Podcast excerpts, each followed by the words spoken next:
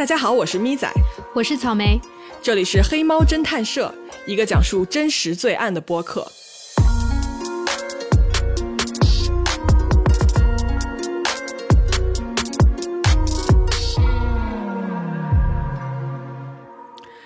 Hello，各位，今天我们要说的这个案子啊，我个人是觉得特别精彩，而且我发现啊，国内这个案子几乎没有人提到过啊，很少有人知道。我自己呢也是无意中发现的。然后呢，我一开始研究这个案子以后，我的天呐，就简直上头，你知道吗？就是这个案子，首先我给大家高能预警一下，嗯，挺可怕的，它是一个连环杀人案，但是它不是悬案啊，各位。然后这个凶手呢，他的杀人手法也是极度极度的一个血腥跟残忍。呃，如果这会儿正在吃饭的朋友们，我觉得你们可能要稍微暂停一下。另外呢，这个案子看到最后啊，它给我带来特别多的反思，包括什么？包括青少年犯罪啊，包括人的本性是否邪恶这件事情。这个案子会让你觉得非常的动摇，以及我们每个人身边那些看起来无害。看起来安静内向、非常友好的人，他们真的是这样吗？哎，是的，我感觉这个案子与其说是血腥残忍，更加应该是就是从心底里面让人害怕的那种感觉吧。这就会会让我进一步去想啊，就是说人呢，其实确实是有两面性的，有光明的一面，有黑暗的一面。究竟哪一面才是真正的自己呢？行，那我们高能预警啊，就先到这儿。咱们呢，废话也不多说，马上开始。时间呢，我们来到二零零四年的九月十五号，地点呢是美国的佛罗里达州的奥兰多。这一天啊，有一个人觉得很不安，怎么了呢？他的女儿，这个女儿叫做 Michelle，这个 Michelle 就不见了，消失了。打电话呢也不接，你知道吧？我们很多案子啊，就开头都是这个样子，就是有家人发现不对劲啊，开始警觉。于是呢，米歇尔的妈妈就给他一个好朋友打电话，说：“哎，这几天他怎么就不见了，对吧？平常哪怕就是电话没有接到啊，他也会按时回过来什么的。这已经三天了，这个人还没有影儿，就哪儿都不对。”然后呢，这个朋友啊，他跟米歇尔关系特别好，两个人呢都有互相家里面的钥匙。于是这个朋友他就说说，哎，那个您先别着急，我去他们家看一眼，看看人是不是在家，还是怎么着的。嗯嗯，所以怎么着了呢？于是呢，这个朋友啊，他就开车到了米歇尔家门口，他呢拿着钥匙，当然了，他也不是上来就拿着钥匙开门，对吧？他先呢敲门，等了一会儿没有任何的回应，他又敲，又是一片死。寂，什么声音都没有，就是连那种门后面有人就是走动的声音都没有。于是呢，这个朋友就开始拿着钥匙准备开门。嗯，我跟你说，如果这是电影演到这儿，我已经开始挡眼睛了。嗯，然后，然后门开了吗？哎。就巧了，就这把钥匙啊卡住了，他就打不开这个门。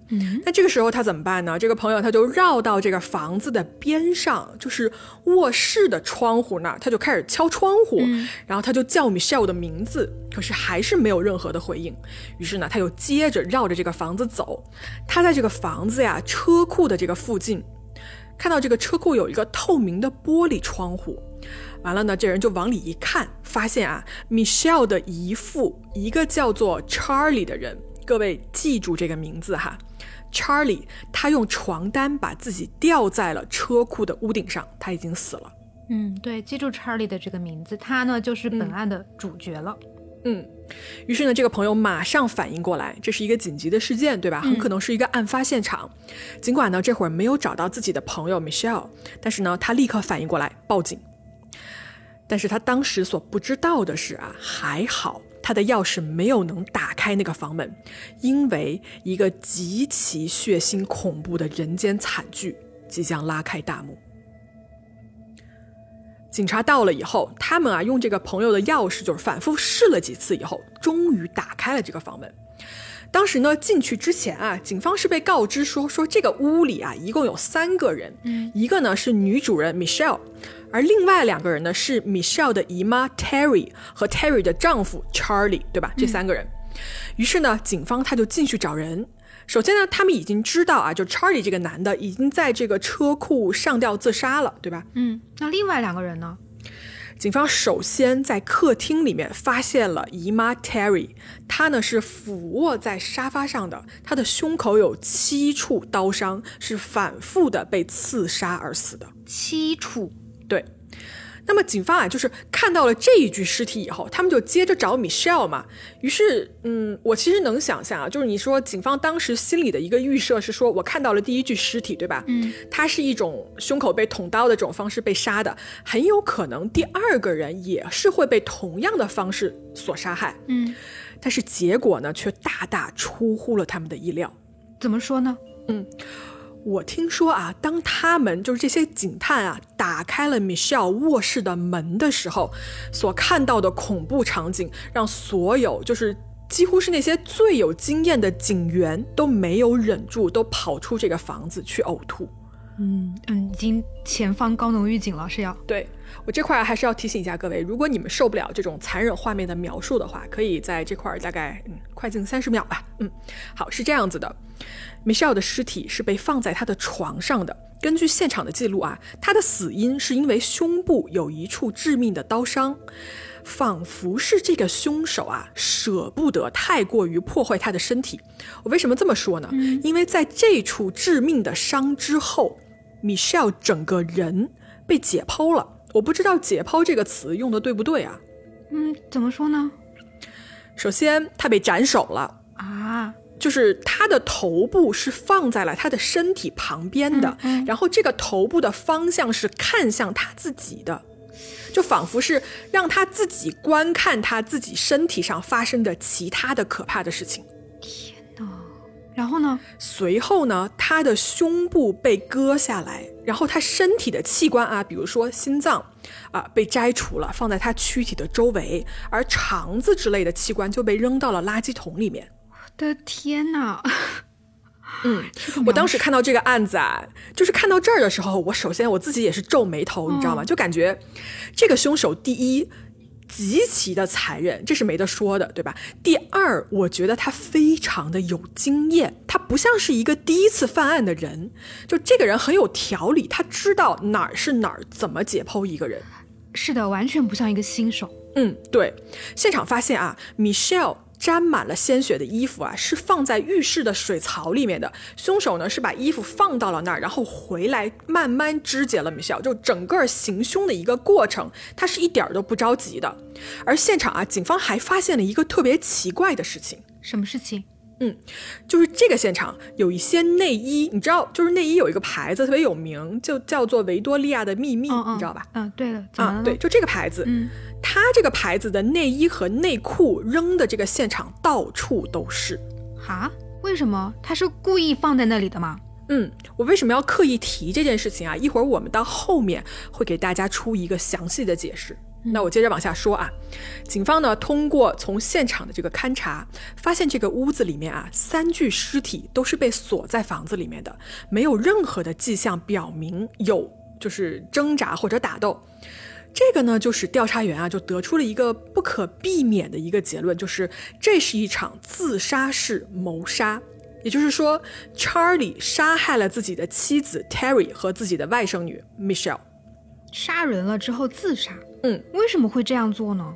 对，就是在场的人啊，都感到非常的困惑跟迷茫，你知道吗？因为这个凶手 Charlie 在大家眼中啊，是一个非常非常好的人。他平时呢安静啊内向，有一份很好的工作，而且他跟妻子 Terry 的关系啊也。就是非常好，两个人结婚快二十年，然后基本就是一个模范夫妻啊，旁人都羡慕的那一种。他俩过的呢，也是一个当地每个家庭都差不多，就是非常普通的一种夫妻俩的生活，也没有孩子。而这一次来到外甥女 Michelle 家，他们就是暂时过来暂住一段时间，而且这两家人呢，平时关系也很好啊，所以为什么就出了这样的事儿呢？就大家所有人都百思不得其解。等一下，你刚刚说夫妻俩是暂时过来住一段时间的吗？嗯，他们为什么要过来住呢？是走亲戚呢，还是干什么？嗯，其实这个问题问的特别好啊。这夫妻俩啊，其实是过来避难的。避难？嗯，避什么难？是这样子的啊，在二零零四年的时候，有一个叫做 Evan 的一个飓风登陆了美国的佛罗里达州，然后当时是造成了一个强降雨、龙卷风还有洪灾。哦。对对对，每年美国都会有这种啊风灾啊、飓风的这种新闻。对，就他们那种木质结构的独栋房子特别脆弱，特别容易被吹得七零八落的。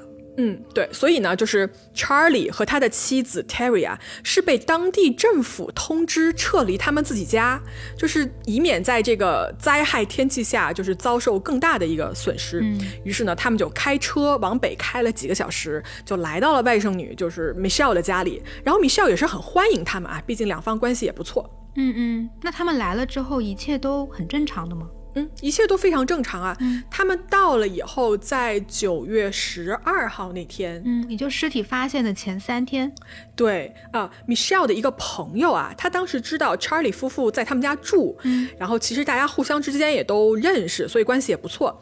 这个朋友呢，他就说，哎，那我们就就正好过来拜访一下，我们来玩儿，因为你想，就是 Charlie 夫妇也在这儿嘛，大家一块儿喝个酒、吃个饭什么的。嗯，啊，本来呢，大家也是确实约好了晚上所有人来见一面的，结果啊，在那天晚上，Michelle 就给他的朋友打电话说，哎，你们先不要来了。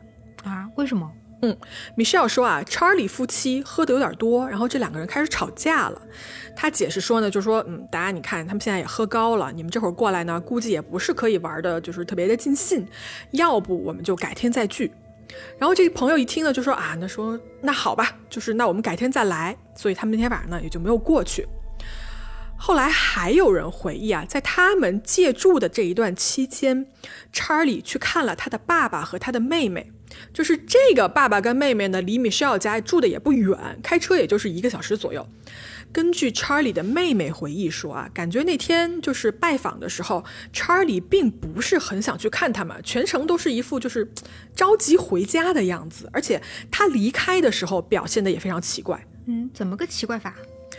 嗯，感觉 Charlie 跟平时啊不太一样，他呢直接去拥抱了妹妹跟他的爸爸。而且就是拥抱的那个方式啊，不是说平常的那种浅浅的抱一下，你知道吗？是真的用力的拥抱，并且 Charlie 告诉他们说 “I love you”，是不是他的一个告别仪式啊？这感觉，对，就是这种感觉，你知道吗？就是那种再见再也不见的意思。哦，然后呢，时间到了九月十三号。第二天，对吧？就是朋友你别来的那个第二天，这一天啊，是夫妻俩约好了要开车回自己家的日子。然后他们的包什么的全都已经打包好了，放在屋子的外面就已经排成了一排，可以直接拎上车就直接开走了。但是啊，奇怪的是，查理忽然坚持说我要多待一天，明天再走。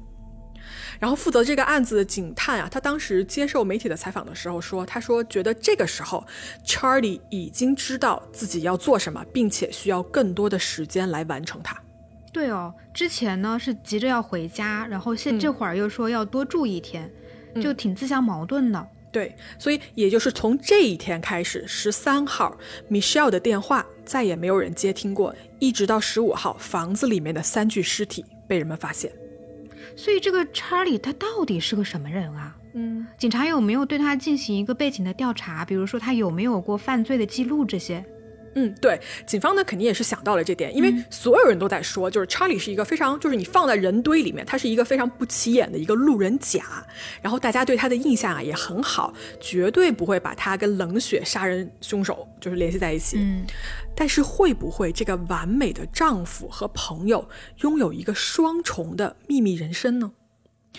结果警方一查，系统里面的记录显示啊，查理。干干净净，完全没有任何的问题。他从来没有被逮捕过，甚至啊，他的指纹也从来没有被记录在警方的系统里面过。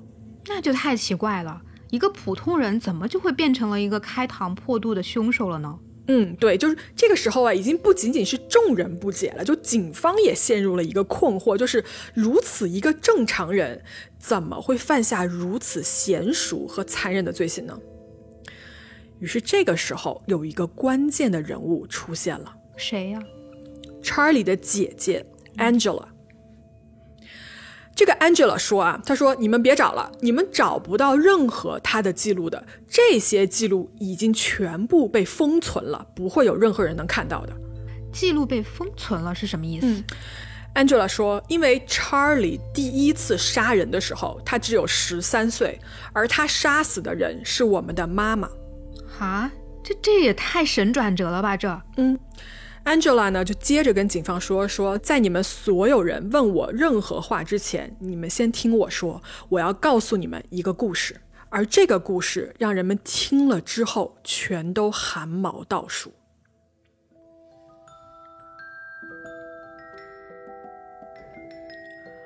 故事是这样的：在一九七一年的时候，Charlie 全家住在印第安纳一个叫做 Front Wayne 的地方。那一年啊，Charlie 十三岁，姐姐 Angela 十五岁，他们还有两个小妹妹，一个两岁，一个三岁。除了这四个孩子啊，妈妈还怀了八个月的身孕。这个家庭呢，是一个再正常不过的家庭了。Charlie 呢是一个很普通的小男孩，他呢在学校里表现的不错，学习成绩呢也很好。嗯，但是这一切在那年的一月三号那天晚上彻底的改变了。嗯，那天发生了什么事儿呢？这天晚上，一家人啊在睡前看了一会儿电视，姐姐 Angela 呢就跑到她的房间去看书去了。啊，两个小女孩呢也已经睡着了。这个时候啊，爸爸跟妈妈也准备去睡觉了。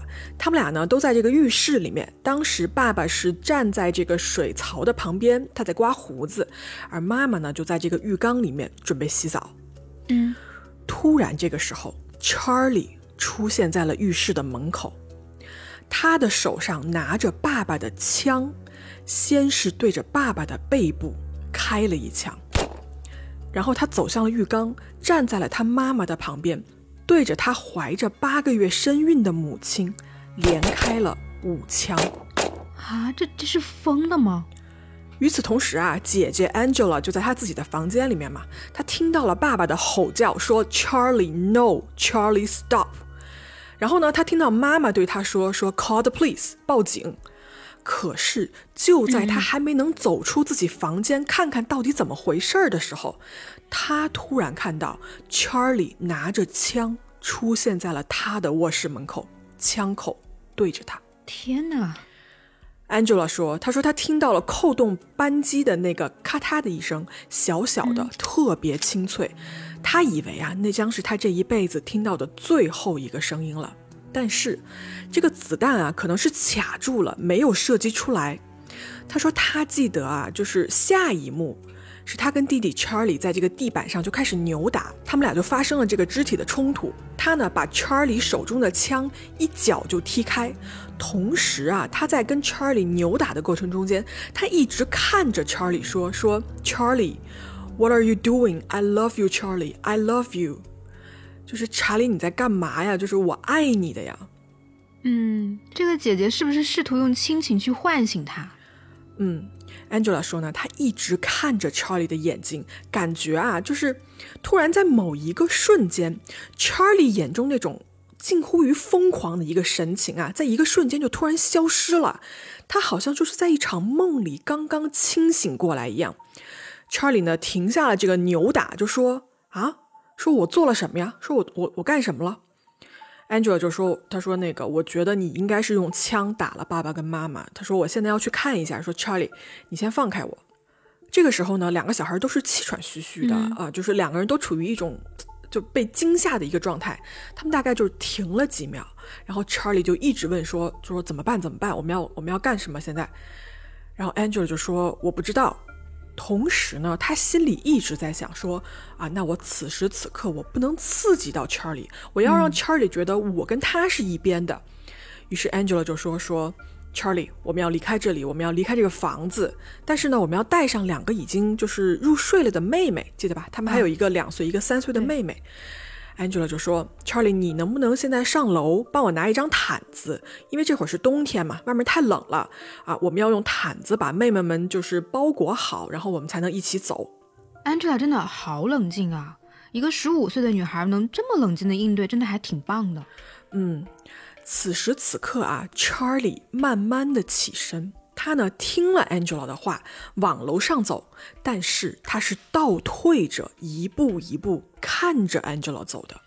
他一边走，还一边问 Angela 说：“答应我，你不会离开我的，对不对？你答应我了啊？”Angela 就一直说：“说对对对，我答应你。”然后看着那个查理的眼睛，就试图让他相信自己嘛。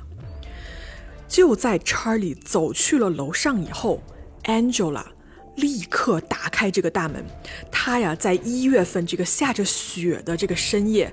这个十五岁的小姑娘穿着她带血的这个单薄的睡衣，光着脚就开始在雪地里狂奔。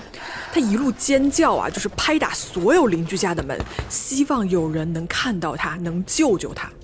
天哪，这个画面感！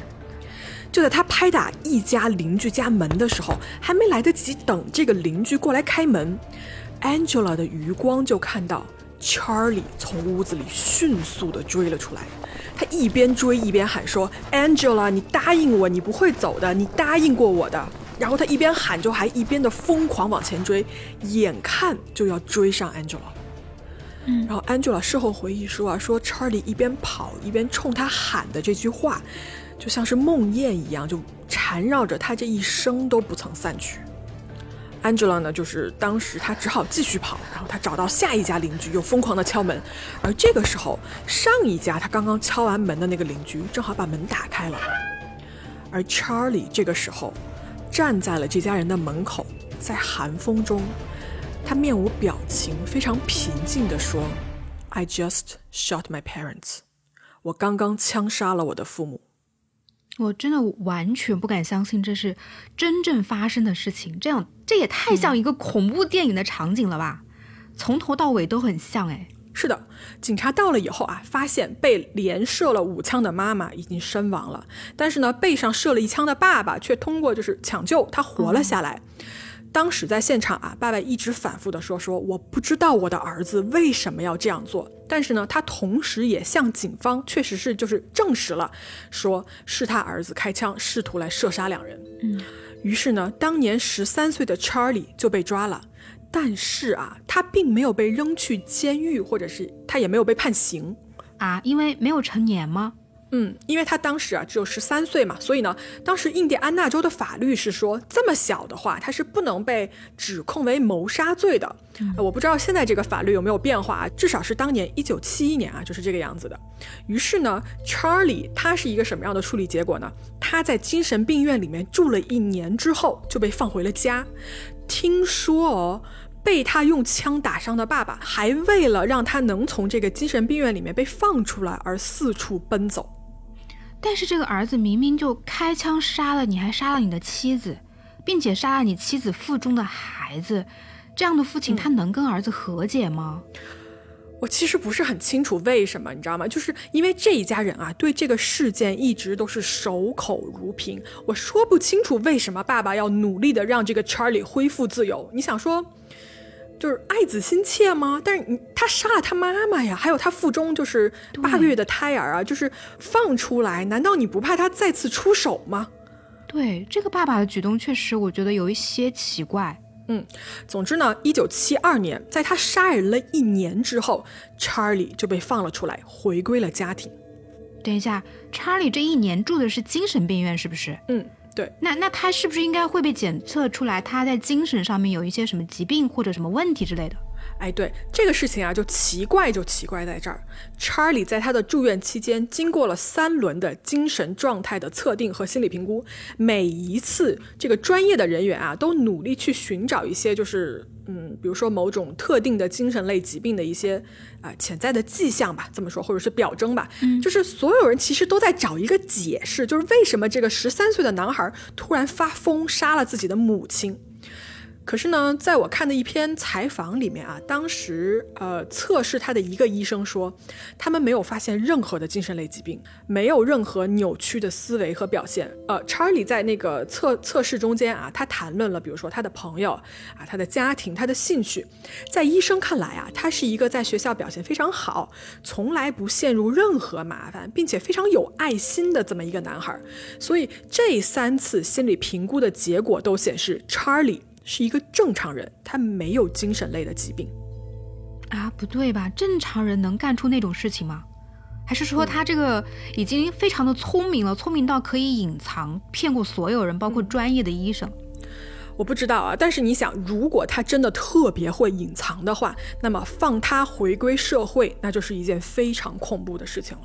对，嗯，查理出来以后呢，爸爸带着四个孩子就从印第安纳呢就搬去了佛罗里达。我盲猜啊，因为这个案子可能在印第安纳的名气实在是太大了，一家人呢，也许是想去，就是搬到一个谁也不认识的地方，重新开始他们的生活。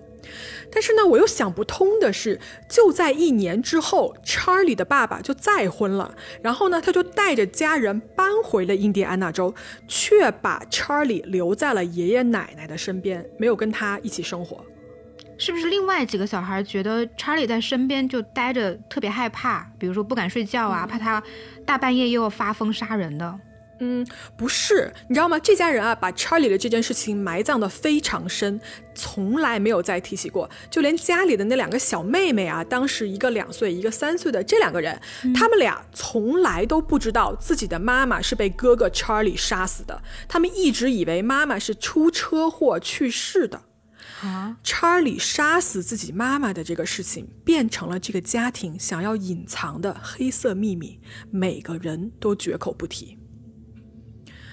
从查理被放出来以后，也就是一九七二年，一直到二零零四年，三十多年过去了，查理一直住在佛罗里达，过着普通人的生活。他呢，成为了一个工程师啊，负责了一些非常重要的项目，在家人和朋友的眼中呢，也是很靠得住的一个人。跟妻子，我们之前也说过了，非常的恩爱，恩爱到就是成为这种周边邻里的榜样。然后他们，比如说啊，两夫妻每天都要在家给对方做饭吃啊，相敬如宾的这种。他就真的是那种挺普通的，我们每天都可能在路上啊去能见到的那种，但是又记不住的那种路人的形象。对，查理的人生轨迹啊，到那儿几乎是可以跟人们证明啊，一个青少年犯罪以后，如果你给他第二次机会，他一定会重新来过，因为人生还有很多就是被重新塑造的一个机会，不应该把人一锤子打死。然而呢，在二零零四年，查理再次犯案的时候。他让所有相信了这个理论的人被狠狠地打脸。人们在想，查理是不是压制了他邪恶的那一面，压制了三十三年，直到他再次出手？但是警方却对这个理论有一个不同的意见。怎么说？警方不觉得啊，他在一九七一年杀了妈妈以后，第二次犯案就是二零零四年了。这其中会不会他一直在犯案，但是他从来没有被抓到过？嗯。为什么呢？因为警方在 Michelle 的这个案发现场发现啊，Michelle 被杀和被解剖的如此的精准和熟练，刀口呢非常的整齐，丝毫看不出任何的犹豫和害怕的痕迹。嗯，警方开始怀疑，在 Charlie 所谓正常的这三十三年里面，究竟有多少个受害者？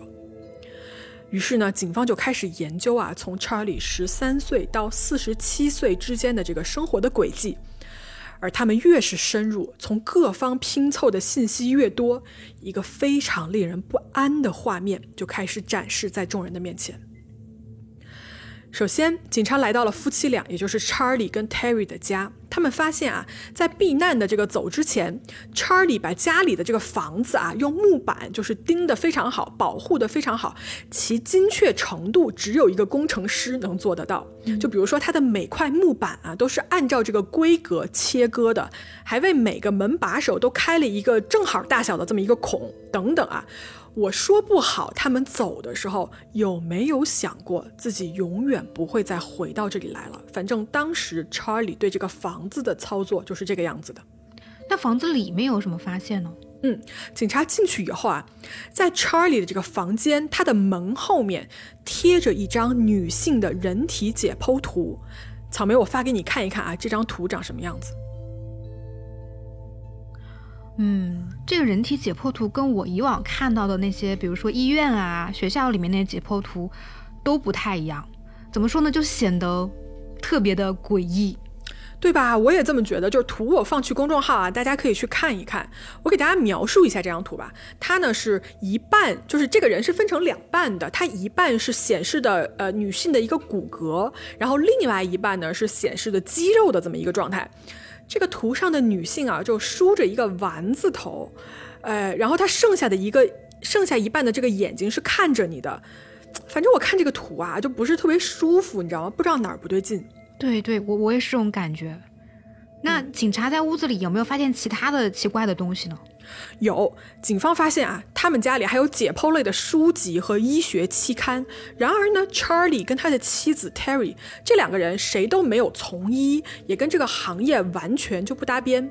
另外啊，在 Charlie 的这个电脑的搜索记录里面，发现他曾经浏览过类似于恋尸癖、验尸的照片，就是这一类的网站。感觉啊，他有就是这种兴趣，不是一天两天了，已经。我的妈呀，太可怕了！嗯，另外你记不记得我前面提到过，在 Michelle 的这个凶案现场啊，满地撒的都是这个维多利亚的秘密这个牌子的内衣跟内裤。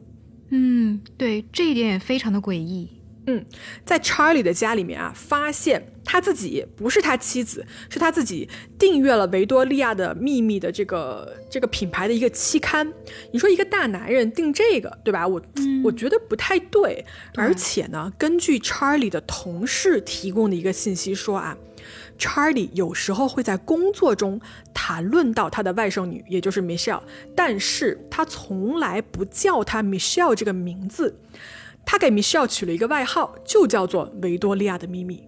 哈，这么称呼自己的外甥女不太合适吧？对啊，警方得知啊，就是感觉好像这个 Charlie 啊，对自己的外甥女 Michelle 特别的着迷啊。他认为啊，Michelle 之前约会过的那些男朋友全都配不上他。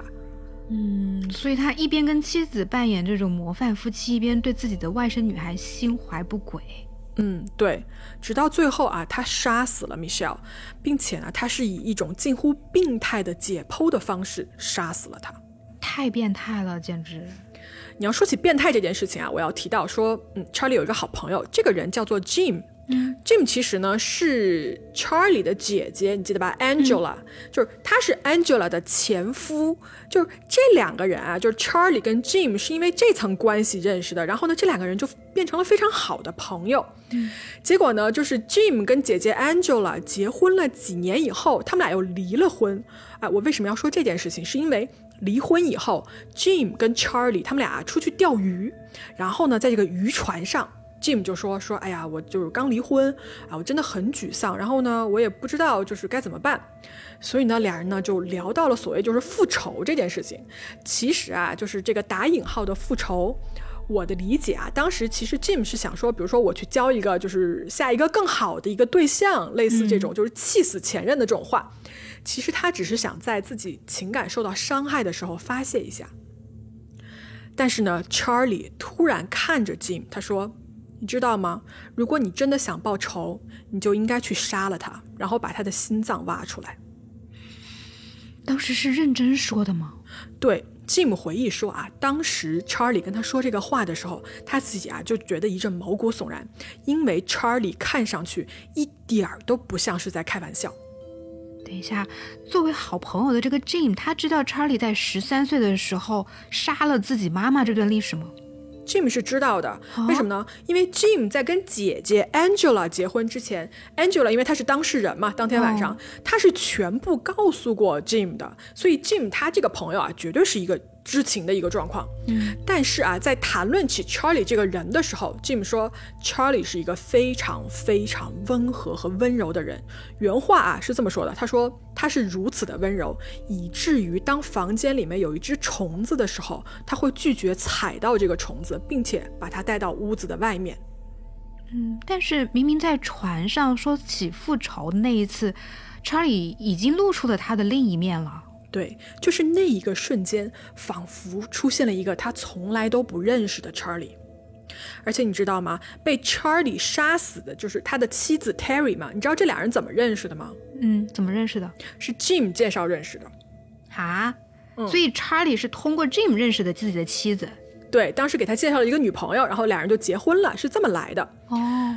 但是你听到这儿啊，你会不会觉得说啊，Jim，你都知道 Charlie 的这一段黑历史了，你还把朋友介绍给他，对吧？然后，那你不是把朋友往火坑里面推吗？对啊。其实啊，在 Charlie 跟他妻子结婚之前，Jim 是过去警告过 Charlie 的。他说：“Charlie，你必须要把你过去的那个事情告诉你未来的妻子听。”然后呢，Charlie 呢，当时也答应了，说：“好的，好的，我一定会如实的告诉 Terry 的。”结果你猜怎么着？嗯。婚礼如期的举行了。一九八六年的时候，八月二十九号，他们俩结婚了。嗯，Jim 当时还是 Charlie 的一个伴郎，但是这个婚礼上，Charlie 没有邀请任何来自自己这一方的家人。那就是没有跟妻子坦白，他也不想让自己的家人过来，也不想戳穿自己的过去，就特别是那一段黑历史。对，所以他的妻子 Terry 从头到尾是不是一直都不知道那个秘密的？嗯，在这件事情上面啊，争议很大。就是 Terry 的家人出来表示说，Terry 肯定是完全不知情的，因为如果他知情的话，不可能还会跟 Charlie 在一起，而且两个人过了这么多年。对呀、正常人知道赶紧跑啊！对啊，但是你想啊，夫妻俩结婚十八年，对吧？这十八年里面，如果 Charlie 真的是一个不断犯案的连环杀手，你说这个妻子 Terry 会不会嗅到一丝蛛丝马迹？嗯，这么说，难道他也有曾经察觉过吗？嗯，是这样子的啊。根据啊 Charlie 的这个好朋友 Jim 的回忆啊，有一次 Terry 过来找过他，说怎么办怎么办？我好像看到了一些奇怪的事儿。然后 Jim 就问说怎么了？Terry 说啊，他说他那天提早下班回家，然后是这样子的，他们家呢有一个专门用来切鱼的一个小屋子，就是我猜啊，可能是小杂物间吧。然后他说他那天下班回家以后，在这个切鱼的屋子里面发现了 Charlie，他站在那儿，然后他浑身都是血，然后这个水槽上面也全都是血。Jim 就听到这就说说那咋了嘛？你这个屋子就是处理鱼类的呀，就是有血不是很正常吗、t e r r y 说啊，问题啊就在这儿，这个屋子里面你找不到一条鱼。啊，那血从哪里来的呢？所以这个就是 Terry 就慌了嘛，你知道为什么吗？因为在同一时期，就在离 Charlie 他们家住的这个地方不远处，有一具女孩的尸体被人们发现了。这个女孩的尸体啊是在一艘船上被发现的，并且呢，当时发现的时候已经被肢解了。Terry 就说啊，说你说 Charlie 会不会跟这件事情有关？我是不是要报警？报警啊！等什么？赶紧报警啊！嗯，但是这个时候啊，Jim 就过来劝他说：“说，哎，你有没有可能是想多了？而且你想想啊，如果你现在突然这么着去报警，你们俩夫妻之间的关系和信任是不是就完了啊？你要不要再想想，你再决定要不要去报警？哎，他这个朋友真的是，所以他最后就没有报警呗，这事情就这么过去了。对，但是我觉得啊。” Terry 心中啊对 Charlie 始终是有怀疑的，不管他知不知道 Charlie 的过去，他始终觉得丈夫在某些事情上面有些不正常。Terry 呢有一个类似于日程表的东西，上面呢写了一些她跟丈夫 Charlie 就是日常的一些活动啊，不是特别详尽啊，不像日记那种，就类似于说，比如说今天我跟 Charlie 一块去钓鱼了啊，明天我跟 Charlie 一块出门吃了饭，就是这种类似。但是呢，如果你去仔细的看 Terry 的每日记录，你会发现有一些奇怪的地方，比如说，比如说 Terry 会在某一天他会写 weird day。奇怪的一天，具体什么奇怪他没有写下来。又比如说，他会记录下今天 Charlie 整夜没有回家啊，今天 Charlie 在凌晨三点才到家，就类似于这种，总感觉啊，他对 Charlie 是有一些担忧，并且啊，他是处于就是观察的这么一个状态。嗯，我其实在想啊，就是直到 Terry 他生命的最后一刻。她被丈夫在胸口上扎上七刀的时候，是不是在那个转瞬即逝的一个最后的瞬间，她终于意识到了，她对丈夫最黑暗的这个怀疑一直都是正确的。嗯，是。哎，你前面不是说警方怀疑这个查理在三十年中没有停止过杀人吗？那他们有没有找到这种相似的这种受害者呢？是这样子的啊，警方在了解我们上面所说的一切信息以后，开始啊就从他们的这个系统里面就开始翻啊，就去找那些跟这个 Charlie 的这种杀人手法类似的悬案，看看说能不能联系起来。他们找到了大概在这个时间段里面二十六宗悬案，他们来调查说 Charlie 是不是这些案子的凶手。二十六宗，也就是说有可能有二十六个人。对，其中有几个案子啊是被警方重点关注的。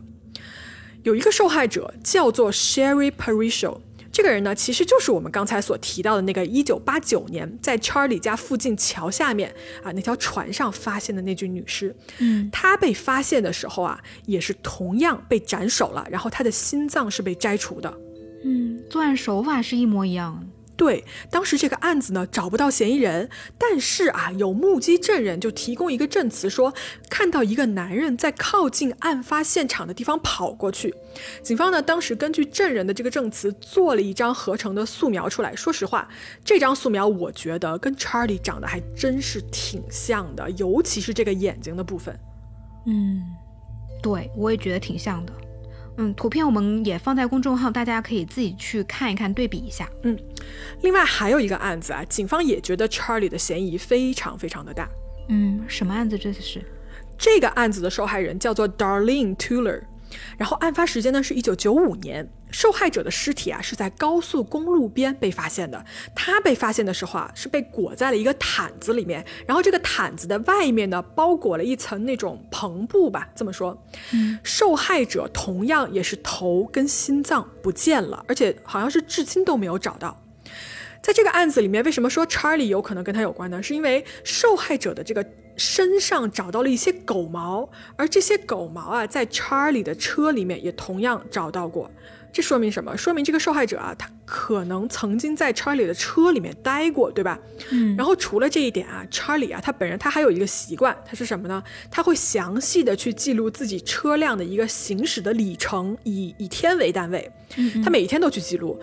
而警方发现啊，在这个案子的受害人失踪的那一天，Charlie 的里程记录里面有一个无法被解释的一百英里的行程。我感觉这些证据。都已经足够证明是他做的嘞。嗯，关于 Charlie 的这个事件啊，其实你们可以找到一本书，这本书叫做《Invisible Killer》，呃，《The Monster Behind the Mask》，是二零零三年出版的。啊，我会把这个书名也放在我们的这一期公众号文章里面，然后大家呢可以去看一看。这本书里面啊，提供了很多很详细的资料和细节，以及作者的这个猜想。我大概翻了一下书里面呢，其实还指出了有另外几个很可能的被害者也跟这个查理这个人有关。但是呢，我又看到新闻报道说，说这个受害者的家属啊非常反感这个作者在没有经过他们同意的情况下，把他们的家人跟查理这个连环杀手联系在一起。所以呢，我就决定在这儿就不跟大家提这些受害者了。如果你们有兴趣的话，各位可以找过来这本书来看一看。然后话说回来呢，就警方啊，至今他们没有建立一个官方的一个受害者名单，所以我们之前提到的警方当时在调查的那二十六个有可能的受害者里面，最后也没有公布说这些案子到底是不是查理做的。嗯嗯，所以啊，就说到这儿呢，就是这个案子真的让我开始反思啊，就人有没有可能天生就是邪恶的这件事情，因为。不然，为什么十三岁的查理就突然就这么一下啊，做出那样的事情？从表面上看，你知道他的日常、他的精神状态啊，他的原生家庭都是非常正常的一个情况，就让我很不能理解。嗯，我不知道你有没有听过一个叫做“天生犯罪人”这样的一个理论？嗯，有，但是我觉得它是一个属于比较有争论的这么一个理论吧。对我呢，是从罗翔的有一本书里面看到的，说的这个理论。嗯，这个理论探讨的是什么呢？就是说。他说的是一个实施犯罪的凶手，是不是可能有在生物学上的一些原因存在？OK，就比如说像查理，他这样一个在普通家庭长大的一个普通人，突然之间就跟恶魔附身一样的去杀人，嗯，我觉得是不是有可能存在着这种生物学或者是从其他角度去要去找的一些原因？而且，嗯，像查理这样的恶性案件，你去稍微查一下，就还真的能发现不少。就随便找一找，就是有那种，比如说，呃，八岁就杀人的连环杀人凶手啊，这种，就他们是不是真的就是天生的犯罪者呢？嗯，对，我也在想，最早做这个研究的是一个十九世纪的一个意大利刑法学家，叫伦伯卢梭的。这个人曾经是在监狱里面当医生，所以他有很多机会去接触这种犯人的尸体。然后呢，他对几千名犯人的尸体进行了一个解剖之后。论证了他的一个观点，嗯，首先他是认为这种天生犯罪人是存在的，OK，然后呢，他认为这一类人呢，其实就是生活在现代的一类返祖的未开化的一类原始人类，因为你知道原始人嘛，杀人、饮血这种是一种常态嘛。嗯，其实也就是说，犯罪对于他们来说可以说是一种常态，而且他认为说这种犯罪的基因是可以遗传给下一代的。就他的这个观点，嗯，可能稍微比较极端吧，但是也是犯罪学领域里面一个比较经典的一个理论了。但是你知道吗？我知道这个理论啊，它争议是非常大的。因为你想，如果我们能从这个生物学、基因学的角度去分辨说谁有这个犯罪人的一个基因，那么是不是就会产生说我们应不应该让这一类人出生的这么一个伦理学的问题？对，就好像那个《X 战警》里面，普通的人预测到变种人是威胁，是会威胁到人类的嘛，所以他们就对变种人去进行一个那种类似于种族灭绝式的绞杀一样。嗯。就是确实会存在这种伦理的问题，甚至还会有一些刑法的问题出现。嗯，那你说啊，就是如果你上面说的这种天生的犯罪人，他如果真的存在的话，那他后天就一定会犯罪吗？我觉得不是，而且确实证明证实了有案例证实了是不是的。美国有一个还蛮著名的一个神经科学家叫詹姆斯法隆。这个人为什么知道呢？因为他还客串过犯罪心理，他是相当于本色演出。嗯，他是有一次偶然的机会，发现自己的大脑结构就跟变态杀手的大脑结构是一样的，他就开始研究，对，他就开始研究自己的大脑了。他是怎么呢？他发现自己的这个大脑的扫描图啊，显示，嗯，他的那个大脑皮质还是哪里，就是缺少了两个部分，然后这两个部分呢，是控制情绪变化和同理心的。嗯，但是呢，他自己就是是一个正常人，他没有成为变态杀手，他还是一个成功的科学家，他生活也很幸福。那他就疑惑了呀，他就开始做研究。他得出的结论是什么呢？就是说，引发心理变态的，除了说脑部皮质的一个缺失，还有比如说像基因突变。然后也有说像童年的遭遇，比如说，呃，遭遇了一些身心啊、心理上的一些虐待这种情况，这几个关键因素。嗯，所以最后这个科学家他得出的结论是说，为什么自己没有成为一个变态的杀人狂，就是可能还要得益于他有一个特别幸福的童年，以及他的父母啊、他的家人啊给了他特别特别多的爱。嗯，你还记不记得我们就是？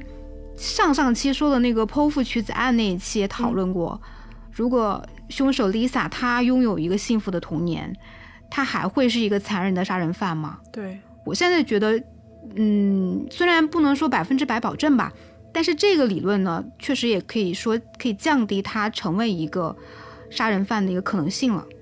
嗯嗯，但是再说回查理啊，嗯，查理的童年到底是怎么样的，以及。包括他在精神病院那一年，他经历过什么，还有他的精神啊、他的身体啊各种方面的信息，其实我们都没有办法知道，所以我觉得也没有办法去判断他真的是不是就是一个天生的犯罪人了。嗯。